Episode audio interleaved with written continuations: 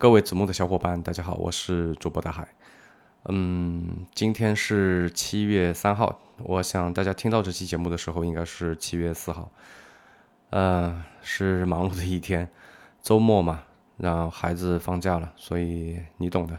特别是成家了，然后有孩子的家庭，对吧？暑假跟打仗一样。当然，除了自己工作上的事情，你很多时间得花在孩子上，花在家庭上，等等等等。到了晚上，这个人就有点受不了了，有点受不了了，头大两圈，是吧？然后跟几个朋友喝了点小酒，喝了点啤酒，呃，撸了点串，肯定没喝高了。那你喝高了去搞节目肯定是不对的。但是我记得在好多年前，我忘记了我是不是在喜马拉雅还是在哔哩哔哩，具体我忘记了。我看到过一个节目，那个节目呢，就是几个北方的，应该是北京的吧，然后有就几个北京。老爷们儿，然后他每次做节目都是叫几个朋友过来喝酒，然后一边喝一边扯淡，一边吹牛，一边把声音给录进来，然后就发出去了。嗯，应该是音频节目，因为我没有任何图像的记忆，所以应该就是要么就喜马，要么就是另外一个什么动物的，对吧？会飞的那个，应该就这两个平台中的一个。呃，我当时觉得，哇塞，你这个一边喝一边这样。不行吧？后来我在抖音上也看到了有这样类似的节目，其实也挺好。比方说我现在这个状态啊，我现在是一个什么样的状态呢？我现在的状态就是，呃，就像那个王多鱼说的，气氛已经烘托到这个点上了，就是现在挺想分享一下的，所以就哎，那就打开手机分享一下。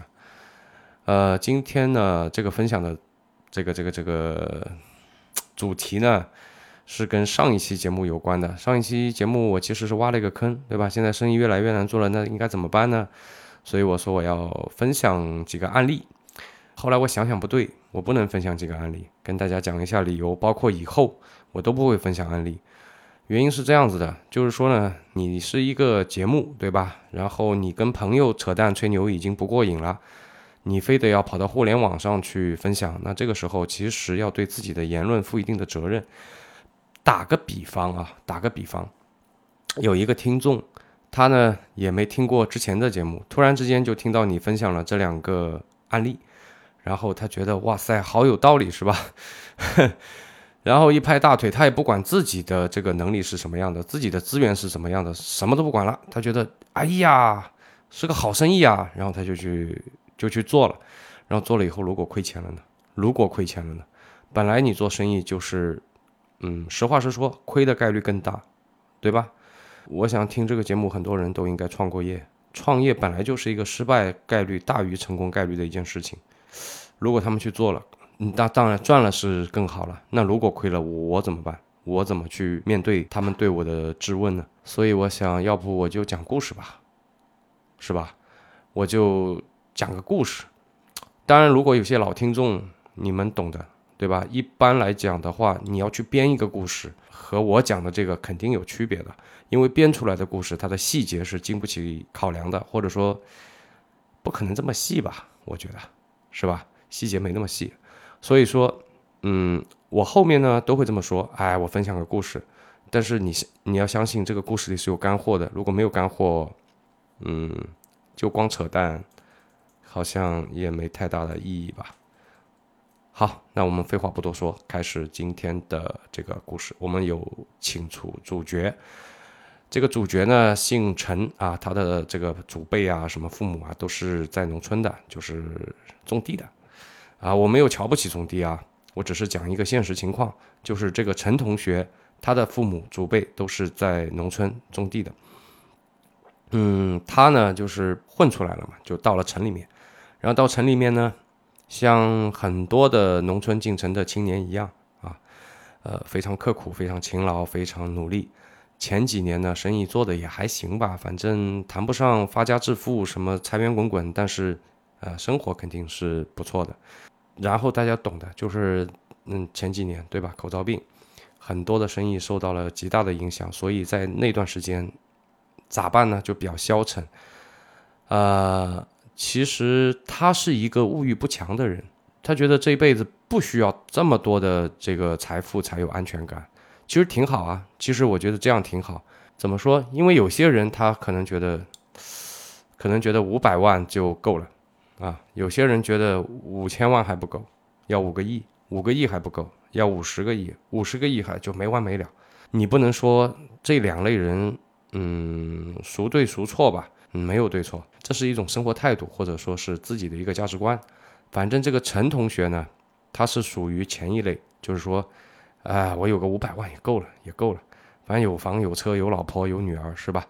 然后挺好。就这样生活挺好，所以之前呢，反正就像个陀螺一样，就你在一个离心器里面，反正社会在快速的运转，你在里面就就就是人在江湖身不由己，反正就每天忙得昏天黑地，根本就没有时间，没有机会让自己静下来想一想自己到底要什么。这一次的口罩病呢，呃，这就被迫让他停下来去思考啊，我到底 我想要什么？其实做生意的时候，他有。他对这个家庭其实付出的是不够的，所以那个时候也会有一点内疚啊，这个就有点像我了嘛，对吧？所以就很矛盾，就我们这种人就活得很矛盾。所以他思考了完以后，他觉得我能不能去做一个事情？我不管外面多么的繁杂，多么的纷乱，我在那个小圈子里面能够岁月静好啊！我在那个小圈子里面，我能够活得不那么狼狈。我在那个小圈子里面，我能够。有一定的时间的自由，让我可以去兼顾到我的家庭、我的女儿、我的妻子等等，他就开始想这个事情物以类聚，人以群分嘛。如果是说，呃，这样特质的人呢，其实我很愿意跟这样的人交朋友的。就然后，嗯，就认识了。认识以后呢，当时也就商量，因为他来自于农村的原因，所以他在想能不能做农业。嗯，我第一个反应是做农业是一个坑，这是我的第一个反应。但后来想想吧，就就就我想了一下，就一念之间，我想我这个这个不能说出来，为什么？因为你我没做过呀，对吧？我从来没去耕过地，我从来没过没有去做过农业，我我这样的一个武断的这个表述，可能是是是是非常的嗯不负责任的，所以我我也就没说，我放心里。然后他呢就去做了，呃，那做什么呢？那不可能去说搞点地去种玉米，对吧？这是不可能的。先来讲一下啊，我们这边是浙江，所以啊，虽然大家说啊，浙江啊，鱼米之乡是吧？江江苏、浙江鱼米之乡，其实不是啊，其实现实情况不是的。我们这边的耕地是比较少的。我说一下我们这边的一个现实情况，就江浙一带呢，虽然说对，没错。嗯，有很多的湖，有很多的这个水资源，有很多的平原，对吧？但实际不是啊，实际是大部分的好的地，要不就是拿来，嗯，要不就是不能动的那种，对吧？就是你，你你就算是再大的一个高科技企业过来也拿不动的那种地，要么就是拿来做工业园了，要么就是拿来做产业园了，要么就是拿来做文化产业园了，呃，或者呢是。那有没有农地呢？有，因为本来我们这边也是算是一个农业大省吧，我不清楚啊。但是农产品这块，我觉得也还行吧。但是它有个问题在哪里？它是不由得你农民的，就是政府自己会把你规划好。就比方说这多少亩地啊，你全部给我种杨梅；这多少亩地你全给我种蓝莓；这多少亩地你全给我种种那个是红心水蜜桃还是什么的。啊，或者是葡萄这样的，它都规划好的，不由得你这个农民啊，你想干嘛就干嘛，不是的，我们这边都会有一定的规划，然后统一的这个这个政府来进行销售吧。呃，你也可以自己卖，但是如果你卖不掉的话，啊，这边会帮你去找这个买家，大概就这样一个情况。所以剩下的一些地都是一些零星的，就是很碎的一些地，但没关系啊，没关系，嗯，他也不要多少亩，反正有个。他说有个三五亩就够了，啊，事实上呢，啊，我这里就省略找地的那个过程，实际上也是经过一些周折的。他不想弄得太远啊，因为自己的办公室在城里面，对不对？然后你搞一个很远的地方，然后你每次开车过去要一个小时，这肯定行不通。所以他找了一个城乡结合处的地方，从村里面租了五亩地。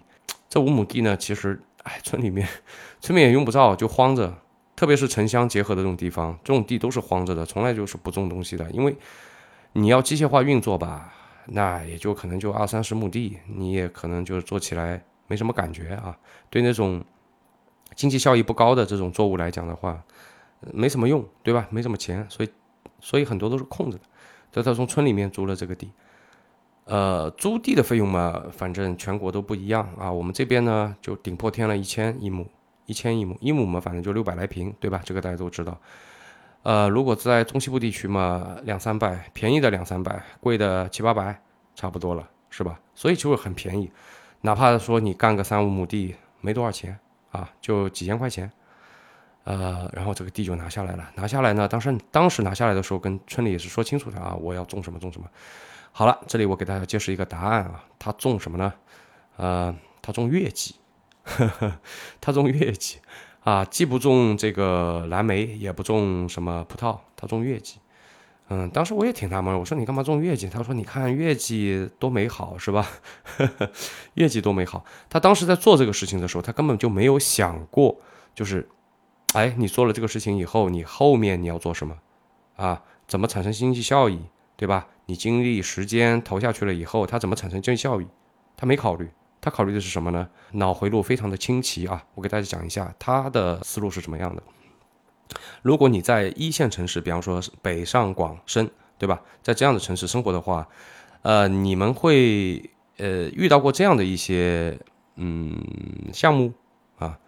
就干嘛呢？就是你去认购一块土地，然后去带着小朋友周末的时候可以去去去去，呃，感受一下田园生活。大概就这样一一个一些项目。豆腐干那么小的一块地，一年的费用大概是在一千到一千五左右，离谱，好吧？如果跟他的那个什么他的那个租地费用来比的话，那就是离谱，对吧？你看，他说人家。就豆腐干一块地啊，也花了一一两千块钱，对不对？那你看我拿了这么大一块地啊，我也就花了几千块钱。所以他说，呃，你可以认为我就是个兴趣爱好嘛，对吧？如果我是热爱钓鱼，或者我养了个猫猫，那一年这不不得比这个贵多了啊？好像挺有道理。然后他就去种了，种的时候呢，没有做牙签苗啊，没有做牙签苗，他是直接开了一个半挂，直接去那个。呃，拉的那个大苗，啊，直接就大苗，直接拿大苗干。那个时候其实他也不懂，实话实说，那个时候我也不懂，我也不懂，我对这个行业一点都不了解。但是后来，呃，就是这样，你身边有一些人吧，会把你带到一个一个的坑里。比方说，这个人把我带到了这个坑里，然后我就入坑了。入坑以后，我觉得哇塞，原来里面其实还挺好玩的啊。呃，因为我为什么要进这个坑呢？其实就。我花了很多时间去努力让自己喜欢上钓鱼，但是不行。说到钓鱼呢，我有个朋友是邓刚的朋友啊，邓刚肯定很多人知道，对不对？他跟邓刚是啊，应该是关系还是比较近的那种朋友啊，三天两头能见面。当然现在不行了，之前就是他在出名之前，三天两头能见面，经常到一一起到外面去钓鱼的这样子。啊，哪怕是他带我都没用，带不进这个坑，我带不进，我无法理解，就是我无法体会到钓鱼的乐趣。呃，哪怕是钓上来那一瞬间不激动，所以放弃。然后其实我是很喜欢猫猫狗狗的，我以前养狗都是两三只两三只一起养的。呃，但是后来结婚有了孩子，嗯，特别是我的孩子被狗咬过以后，我带着他去打狂犬疫苗以后，呃，这个爱好就被阉割了，这个爱好就不存在了。嗯，所以呃，我就突然之间。我我是很想要找一个爱好去有一个怎么说呢，有个精神寄托还是什么的，就除了繁忙的工作之外，我还能去，嗯，感受到生活，感受到生活的鲜活，大概是这样的一个用意吧。所以我还是很愿意去接受一些美好的事物。后来就进坑了，进坑了以后呢，嗯，当然了，我进坑，我在自己家里养，对吧？那也就是几十盆的事情。他进坑不一样，直接就干了个几千平，是吧？然后在那里养。那我呢，大部分是这个这个盆栽的。那他呢，嗯，就大部分是地栽的。这就是我跟他的区别。好了，这个事情就过了一年。其实，在那一年里面，就是口罩的那一年里面，我还干过一件跟他差不多吧，就比较疯狂的事情。就我一个人把一套房子给装修掉了。因为我以前都是以手笨出名的，就是我手特别笨。我的手特别笨，就是干什么都不行，只要是手工的，反正就废。比方说，人家说手机啊，可以自己换一个什么皮儿什么的，然后我一换就直接把手机给扔了，所以啊，就被我就被我干废掉了嘛。就直接扔了。所以那个时候我想，哎，反正也生着病，啥也干不了，反正整个整个都停摆了，整个世界都停摆了，对吧？那我能干点什么吗？所以那个时候我就想，哎，我不手笨嘛，要不就练一下，挑战一下自己。水电是吧？然后这个泥水，然后这个啊体力的，呃带点什么技术的，全给他干了，我一个人干。刚开始嘛，哎哎，跑题了跑题了。今天我们讲的不是这个啊，我就不说了，可能酒多了，跑题了。然后这个种下去以后，由于种的是大苗，所以大概一年多以后啊，应该是一年差不多一年半都不到一点吧，其实已经是有模子有样了。种的时候种的呃，可能是歪打正着，那个时候还好，没有全部做，没有全部去做那个灌木，它是有蛮大的这个这个这个比例是藤本，呃，蛮大比例是藤本的，所以说呃出效果来的很快，所以一年稍微多一点的时候，其实已经有模子有样了。但是那个时候呢，一点一点在拾掇嘛，比方说刚开始就是做呃翻土，然后做地肥，然后做那个配料配土。到后面的话就开始呃装点，对吧？比方说水管怎么排会更好看，然后地面铺什么样的石子，青石子还是白石子？当然两个都需要喽。呃，哪个地方铺青的，哪个地方铺白的，然后哪个地方要做一个玻璃棚，哪个地方可以搞一个小庭院，所以就慢慢慢慢装点，这个花园也越来越有感觉了吧？嗯，然后到了那个时候呢，其实口罩的。开始开始缓解了，开始缓解了，很多人都开始慢慢慢慢的又回到了自己的原来的轨道，啊，做生意的又开始接到了订单，上班的又重新开始上班，但是他呢，其实那个时候就遇到了一个问题，就是说他要去重操旧业，还是继续啊做这个事情？你要知道，其实其实五亩地的话还是蛮耽误时间的啊，实际上来讲，一亩地基本上就要干废一个人，差不多是这样的一个比例。后来我自己也做过了，所以我就知道这个这个情况。如果你不是智能化的灌溉的话，那基本上就是这样子。所以它也在一点一点的在精进那个东西。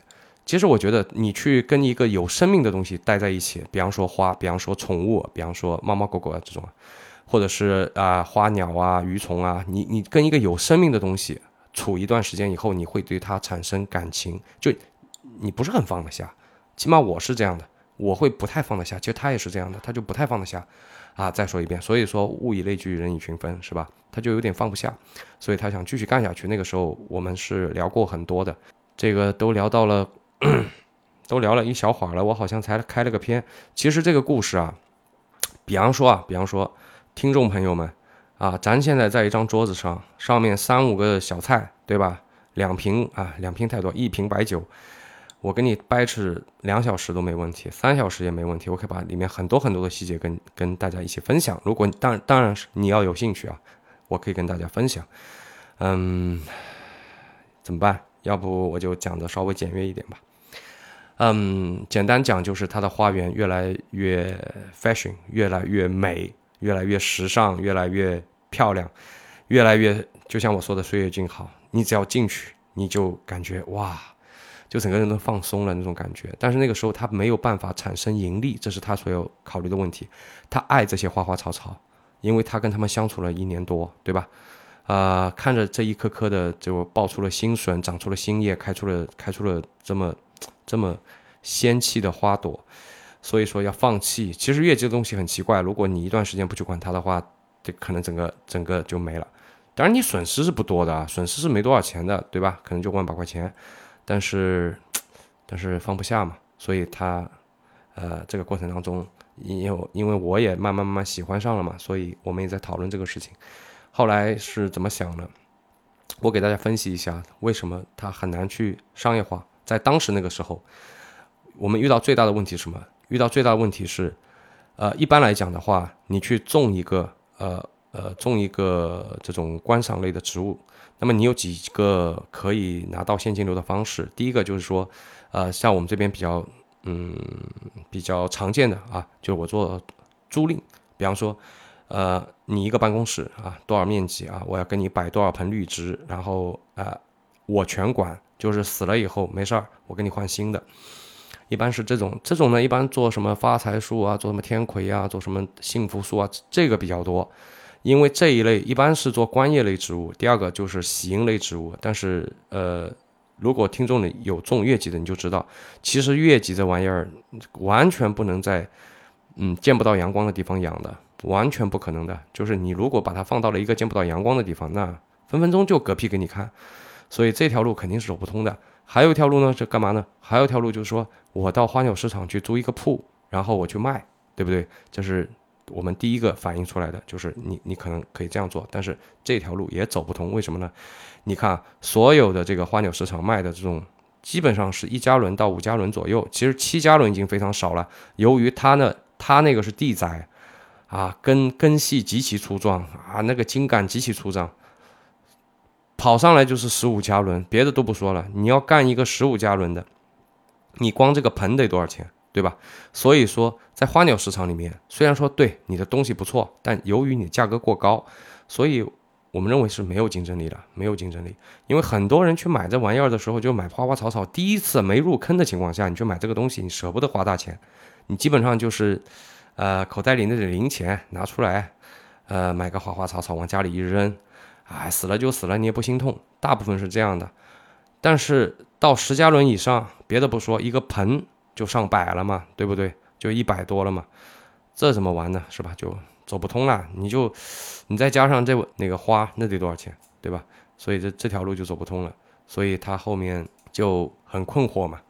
然后这个时候呢，我给他提出了一个想法。我我一个想法是干嘛呢？我说你看啊，你这个环境这么好，你又在城郊，其实大家，呃，开车过来还可以的，比较方便的，就差不多十来分钟，对不对？然后这个地方停车又巨方便，是吧？不像城里面，城里面停个车死去活来的，你这里停车非常方便。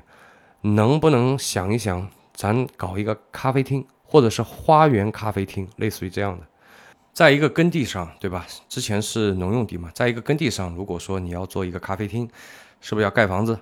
是不是要去装修？怎么怎么样？其实不用啊。如果说你要在一个耕地上，首先，其实在一个耕地上呢。如果你要做餐饮这个方向呢，嗯，一个是这种饮品型的，对吧？你不涉及到任何的油烟这种处理啊，污水处理。那么如果说你要想在上面开个农家乐，嗯，这个就烦了，这个证是基本上不用想，哪怕说你去搞关系，哎，反正村里面是不可能帮你去搞的，因为太难了。如果到时候查出来出事儿了，这这这这这责任谁担呢？对吧？所以哪怕你你去你去疏通啊，干嘛都没用。肯定是没用的，所以，呃，我们的方向就是做咖啡啊，当然夏天也会提供啤酒，就是做咖啡啊，主力是做咖啡，就是咖啡，好吧？因为喜欢花的都是姑娘，对吧？女孩子比较多。哎呀，你不能这么说吧？我是男的，我也挺喜欢，对吧？这样说不对。所以说，第二个有没有必要去盖房子？其实没必要啊。有一种方案是什么呢？是集装箱。为什么会想到用集装箱去做呢？这个跟我的一段经历有关系啊，因为我是啊，我不能说我二次元吧，但是我还是蛮喜欢这种，比方说像迪士尼这样的地方的。迪士尼我去过很多次，一方面是因为，呃，我之前在上海待了这么久，对吧？我也算半个上海人嘛。然后第二个呢，就是说我其实现在这个地方到上海也很快，我我这边出发从家里出发去迪士尼也就。呃，两个来小时，两个多小时就可以到了。所以我在迪士尼呢，当时有很多种方案，比方说我们可以住这个白雪公主城堡，也可以住这个很多的主题宾馆，啊，像玩具总动员这种，像那个还有还有还有哪个，我一下子想不起来了。还有一个方案叫什么呢？还有一个方案呢，一般呢外地的朋友是不知道的，就是本地的呃人都都不一定知道，只有一小部分人知道。其实离迪士尼非常非常近的一个地方。非常非常近，步行可达啊！就在那个地方呢，有一个园区。这个园区里面呢，其实是一个露营一样的。就那里面有集装箱屋，有这个房车屋，有树屋。呃，如其名嘛，树屋嘛就是建在树上的房间，啊，集装箱屋嘛就是嗯几个集装箱堆出一个，嗯一个一个，它它还是个复式的，就是就是有楼上楼下这样子的啊一个屋。然后还有，嗯，还有那个房车嘛，反正就是他放一个房车在那里，大概这样子。这小朋友是特别喜欢那个，特别喜欢那个叫露营园一样的，特别喜欢。而且那个我们当时去玩的时候，那个刚刚成立，所以价格极其有吸引力。如果跟住在这个迪士尼里面比起来的话，那性价比爆棚。而且，呃，我个人感觉啊，体验啊也是在那边会更好一点。所以当时的那个集装箱屋给我的印象是非常深的。所以后来我们又花了点时间打听了一下，这个东西要买还是要怎么样？结果是可以租的，这个可以租啊，并且可以以租代买，就是你租满多少年，如果哎你能够连续租租满多少年，哎这这个就是你的了。当然你还要再加那么一点点钱啊，这个就是你的了。啊，像极了什么呢？像极了那个那那个租车不也是这样吗？这么玩的嘛，对吧？但租车后来爆雷了，是吧？那这个我们不谈。反正当时就花了比较小的成本拿到了这个集装箱屋。有了集装箱屋，其实你你的感觉是什么样？第一个就是作为我们这边来讲的话，我们花了很小的成本啊，本来租地成本也很低，是吧？所以所有的成本都很低。第二个，其实再花了一些钱在里面装点了一下啊，你感觉很时尚。对很多人来讲啊，特别是城里人，觉得这种。这种场所让他们特别的放松，也觉得没有体验过嘛，所以很多人想来体验。好，这些所有东西搞完以后呢，就遇到了一个问题，就是因为你在城郊，因为你在人人流非常稀少的地方，对吧？在一个田埂里面，在一个在一个公路边的一个田埂里面，啊，虽然说也有车会呼啦一下子经过，但是没有步行的人，这很要命。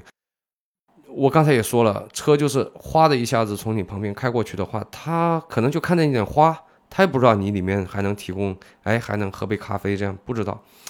所以流量这个问题就成了，嗯，接下来最大的一个问题。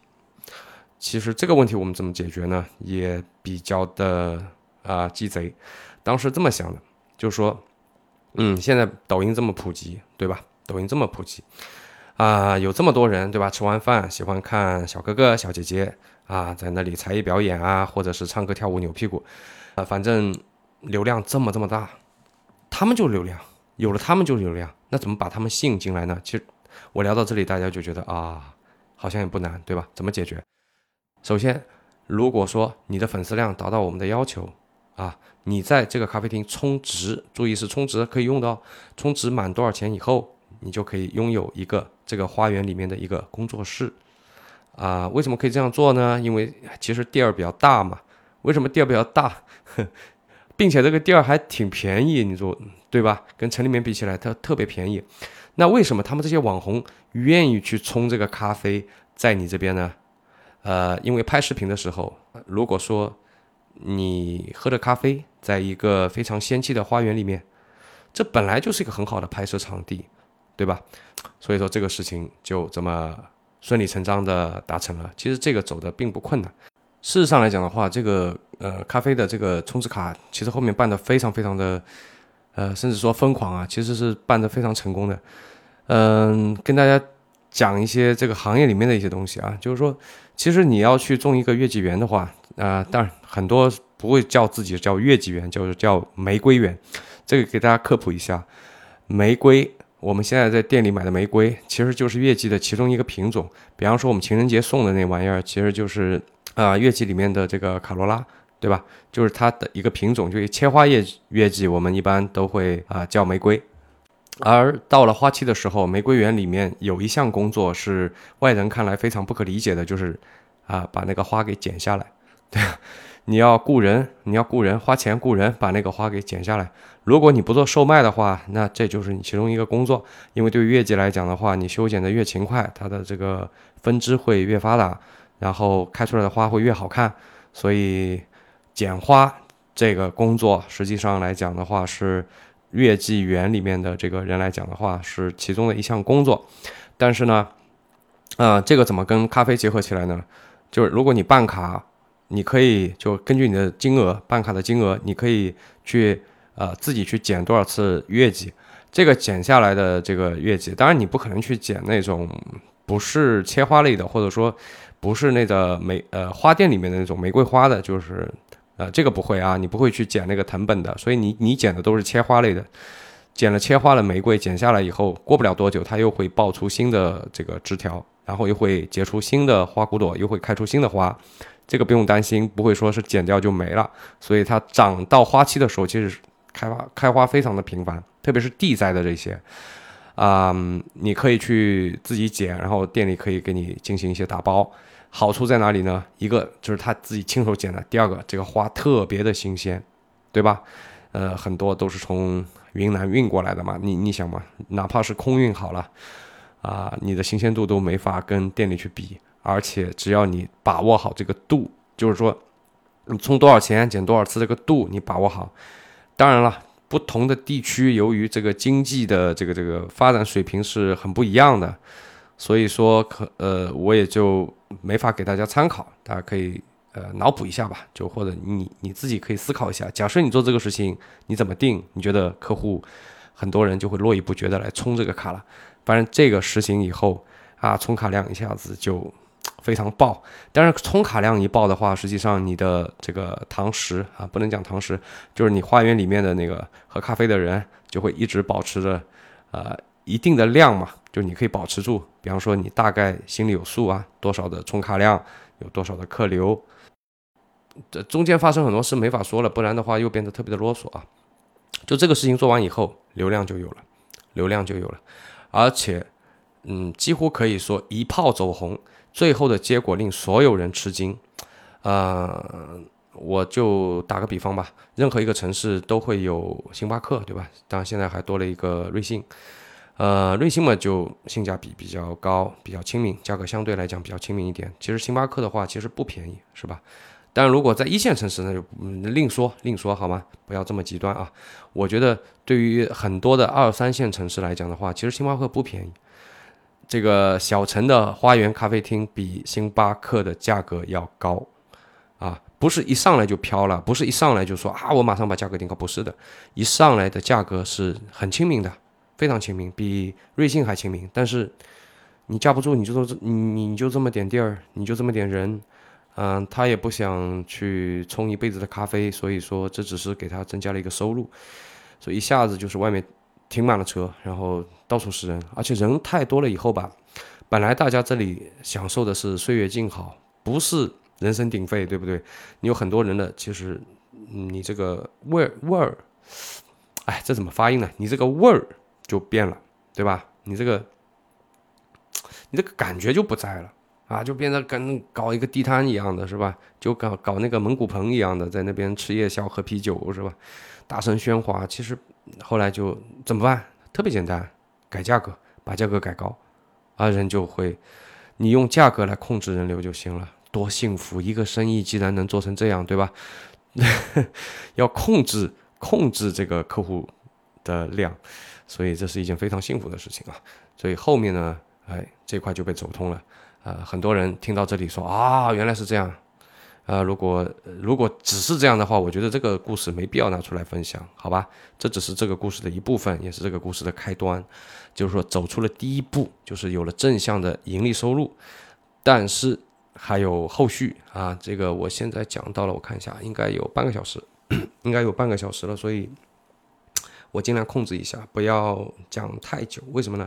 因为对很多人来讲啊，你开车去个目的地，半个小时也差不多了，好吧？